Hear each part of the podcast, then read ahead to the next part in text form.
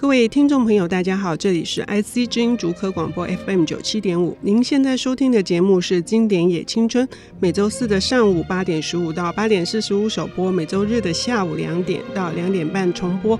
我是陈慧慧，非常开心，我们又到了每周一部经典的时间。呃，今天邀请到的是大海男儿啊，为什么叫大海男儿？因为他最近呢跟郑丽儿小姐出版了一本，呃，合出了一本呃基隆的书，是海边的书，叫做《基隆的气味》。然后呢，早在好像两三年前吧，又出了一个盐寮的书，对不对？呃，蚵仔寮的海边有够热情。对，在高雄的科仔寮，鹅阿寮，鹅阿寮哈。对，你是嘉义人嘛，所以是海边嘛。我们算是平原。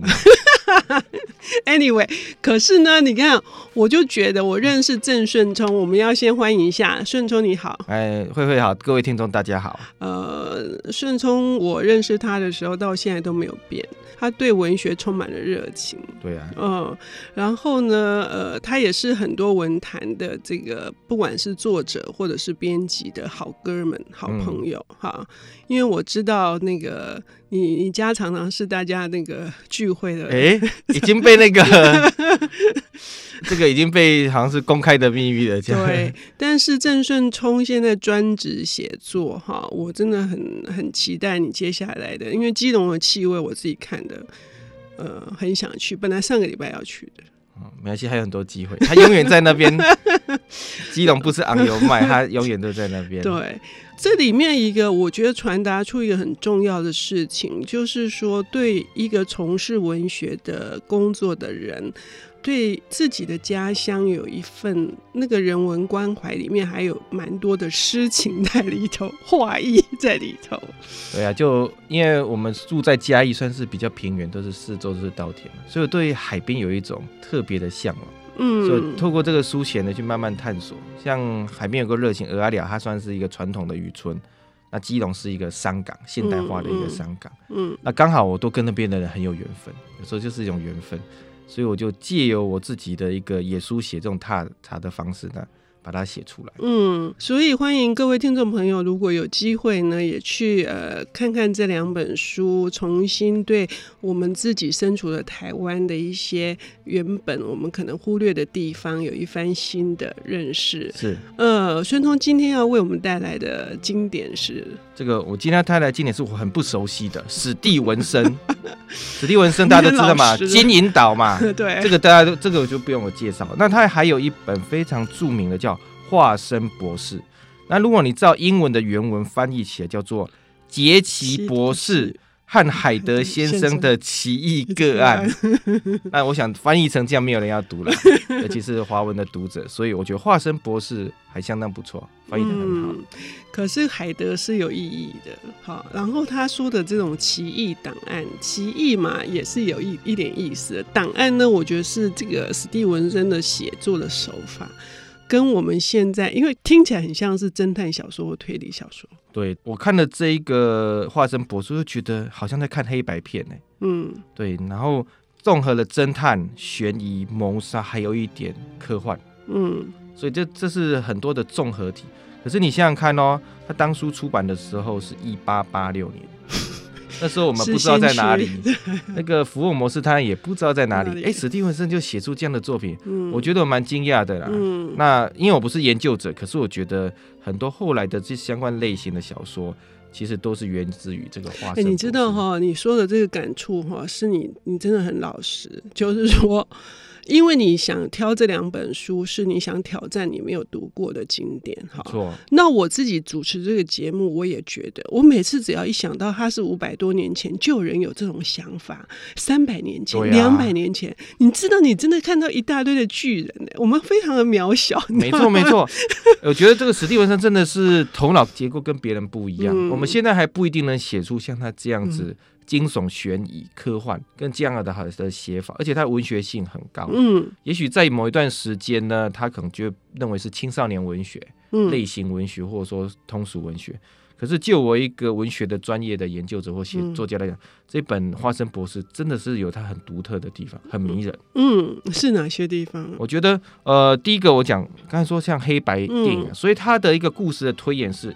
它一共十个片段，嗯，一个片段一个片段出来，就很像现在电影的什么分镜，嗯，而且它的方式是既有主角之间的对谈，嗯、或者说某些传闻，甚至是亲眼目睹了，嗯，既有一个旁观者去亲眼目睹了一个谋杀案，嗯，哎、欸，你仔细的分析。现在很多电影啊，哈的一些比较电影的拍摄，好像还不脱史蒂文森这样分镜的一个分章。他的手法，对，对，我觉得他的这个技巧写得好。而且我看后面的资料说，他其实是在一个梦境之中睡觉起来之后有这个想法把它写出来的。嗯，哎，我觉得他也不是说像现在很多的写作者，他是读了很多作品之后，他是刻意去写一些剧本或一些情节。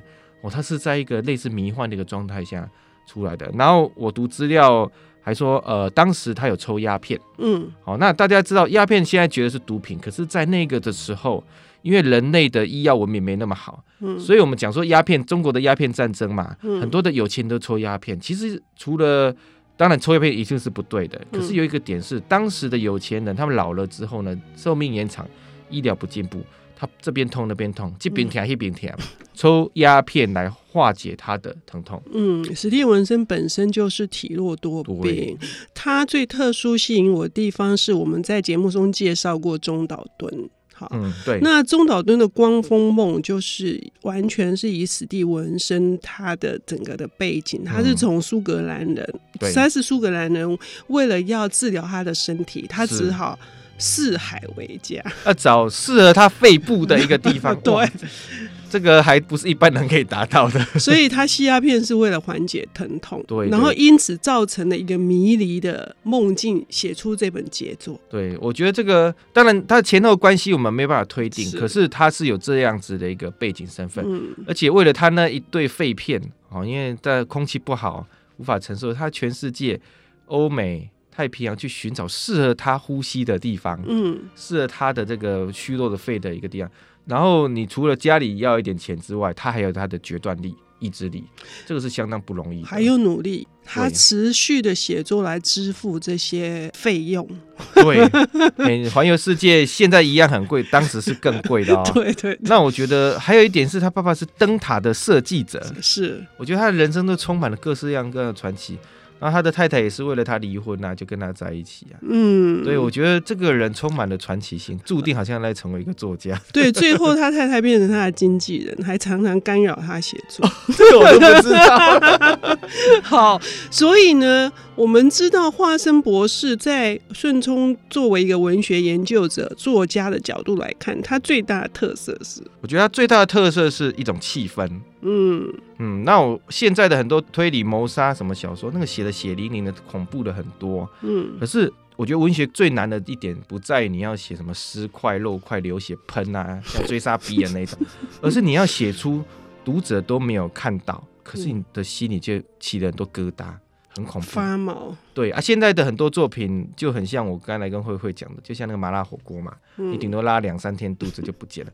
可是那个史蒂文森这个化身博士其实也蛮有后坐力的。你会去想说，哎、嗯，他这个一开始他看到了一个，他描写了一个房子，嗯，然后那个海德那个怪人就走了进去，他描写那个房子的样子，跟他撞到小女孩的那个情节，哎，那个悬疑点就出来了，就好像看到黑白电影啊，镜头啊都是雾蒙蒙的，一个很奇怪的房子，一个像钟楼怪的人撞那个女孩，然后入门要求他赔偿，等等等等。这样子一个悬疑性，这样一个氛围，我觉得是史蒂文森这样子的一个作者写的才写得出来。OK，我们现在已经聊到了一个氛围，然后一栋奇怪的房子，但是这栋奇怪的房子，一个奇怪叫海德先生的这个人走了进去，究竟发生了什么事？我们休息一下，等一下回来，我们要继续谈史蒂文森的化身博士。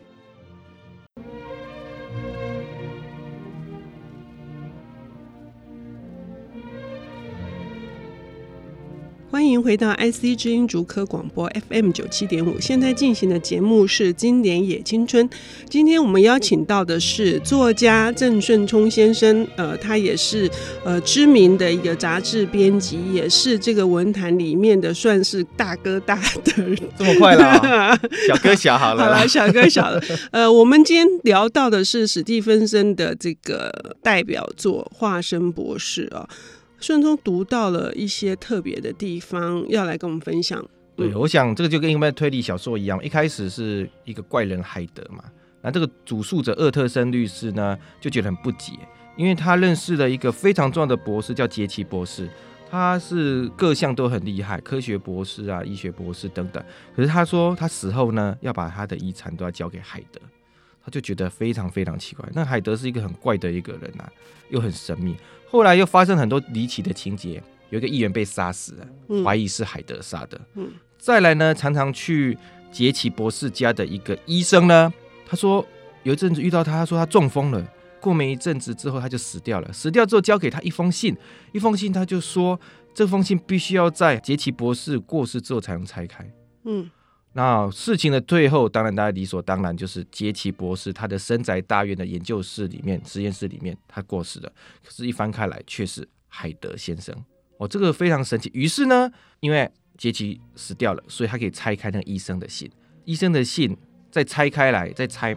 拆开那个杰奇博士，才发现了原来杰奇博士是喝了一种药水之后，就变成一个邪恶的海德先生，然后就做了很多刚才我们讲的那些一些事情。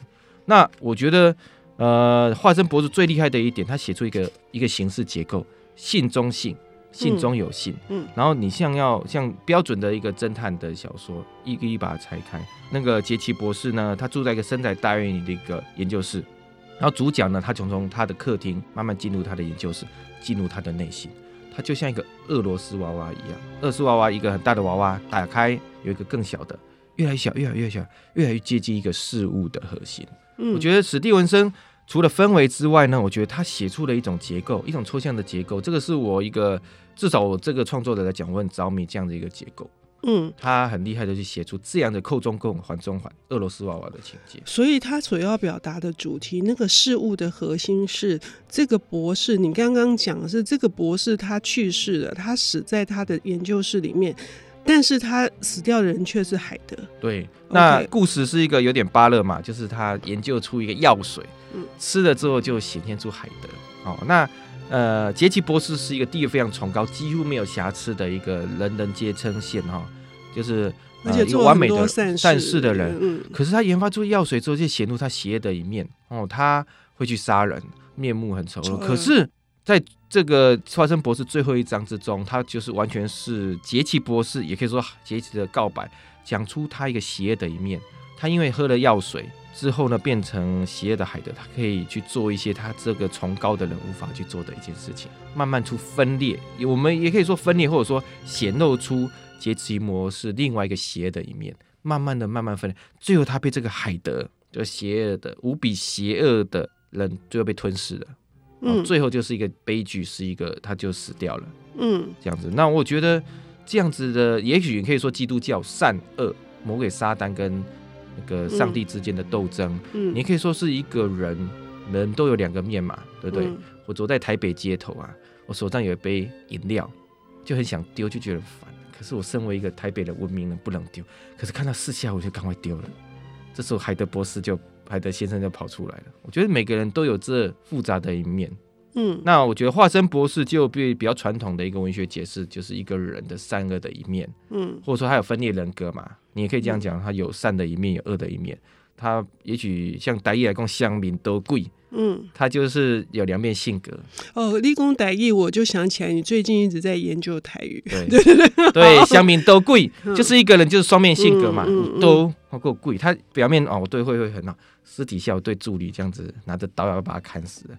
我觉得这个这个两面性啊，哈，写出了一个人内心的核心。其实我们都有善有恶的一面，嗯，对，表面上我好文学的小哥大，小哥小，可是实际上也许我私底下做了很多卑鄙的事，就像那个海德先生，表面要当一个杰奇博士，可是私底下呢，我们人总是有一些欲望，嗯，一些想望，或者说你无法控制的东西正在滋长的，你就像喝了那一杯特制研制出的药水。那每个，嘿，你说，嗯，所以应该说，呃，这有两个点是值得我们深入去思考的。第一个点就是说，作为一个地位崇高的，呃，甚至是一个呃学术地位也很高的一个慈善家，那么他为什么什么东西那样子什么吸引力促成他想要去研发那样的药水，是他自己调制出来的。那又是什么样一个动机使他他愿意喝下这个药水？这是第一个层次。第二个层次就是当他面临到这个邪恶的本质开始扩大到他无法收拾的时候，那这个时候他能不能做补救？这个就是一个，我觉得这个是，我觉得一个好的文学作品，它不告诉你答案了。嗯啊，而且这个他的其实就现在我们的写作技巧来讲，华生博士是一个有点松散的。其实很多，嗯、尤其是最后一章这个杰奇博士自白，自白，其实有点无聊。可是因为这样子有点拖沓，有点像那个跟上帝告解这个过程之中，他反而有非常丰富的一个诠释性。嗯、你可以在里面每个人可以看到他，他为什么他喝这个药水？为什么这个杰奇不会喝？他已经人生这么完满了，这么崇高了，嗯、为什么要喝这个东西？嗯、而且你想想看哦，好像里面都没有女人，嗯，女人都是他的太太呢。对，我也注意到这一点，非常我我我，我注意到这一点，那这也是个经典伟大的地方。嗯，他不告诉你最确切的答案，每个人都可以找到他诠释的点。这也是所以连化身博士大概改编成影像舞台剧已经非常多的个作品了。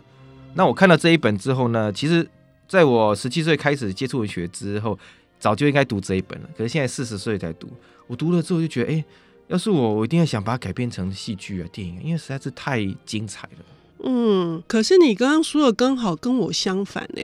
像我，你说那个后面那里有一点拖沓，然后也有一点无聊。可是最吸引我的是这个博士的告白，因为我觉得它里面有太多他自己纷乱的。嗯，纷乱如麻的情绪了。对，然后他会是一个活生生的一个，让我们觉得他是一个人的感觉。他不再是一个社会认为他应该是怎样，或者是说大家认为他应该是怎样，他反而把他里面的那种内在里面的一些矛盾冲突，他一直在问一个问题：说我不能追求快乐吗？嗯哼哼哼，我觉得那个好吸引我。我觉得对啊，我觉得最后一章是一个非常。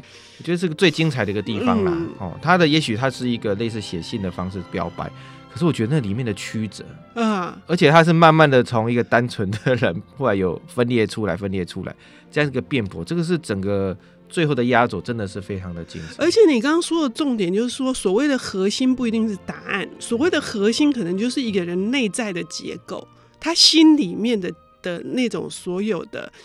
对于善的这个好像是制约，或者是对于恶的那种，对这个，我觉得他最后就是说，这个他到底要不要面对这个恶啦？嗯，我觉得要不要面对这个恶？嗯、哦，他面对这个另外一个海德先生这么邪恶的东西，他为什么不断的在喝这个药？嗯，而且越来越大，对，他无法去控制。对，那也许就像史蒂文森，他就不断的吸吸鸦片嘛。对，这个有点像很多的病人啊，他已经到了末期了，他要不要注射吗啡？如果你注射越多会怎么样？剂量会越来越重，可以不注射又极度的疼痛痛苦。那这个当然是比较严肃一点，就像半夜肚子饿啊，想吃鸡排啊，这个通常就像海德跟杰奇的这个斗争一样，吃了会变胖，可不吃又受不了。你到底那个鸡排就像海德海德这个邪恶的人一样，不断的在诱惑你。可是你到底要不要吃这一块鸡排？这是一个非常好的 ending。我们今天就可以想想这个问题：我们晚上宵夜要不要吃鸡排？非常谢谢顺聪用这么好的一个呃比喻来象征我们每一个人每天都有的挣扎。对，啊，化身博士，欢迎各位听众朋友能够去翻翻这本书。谢谢顺聪，我们下次同一时间再见。谢谢。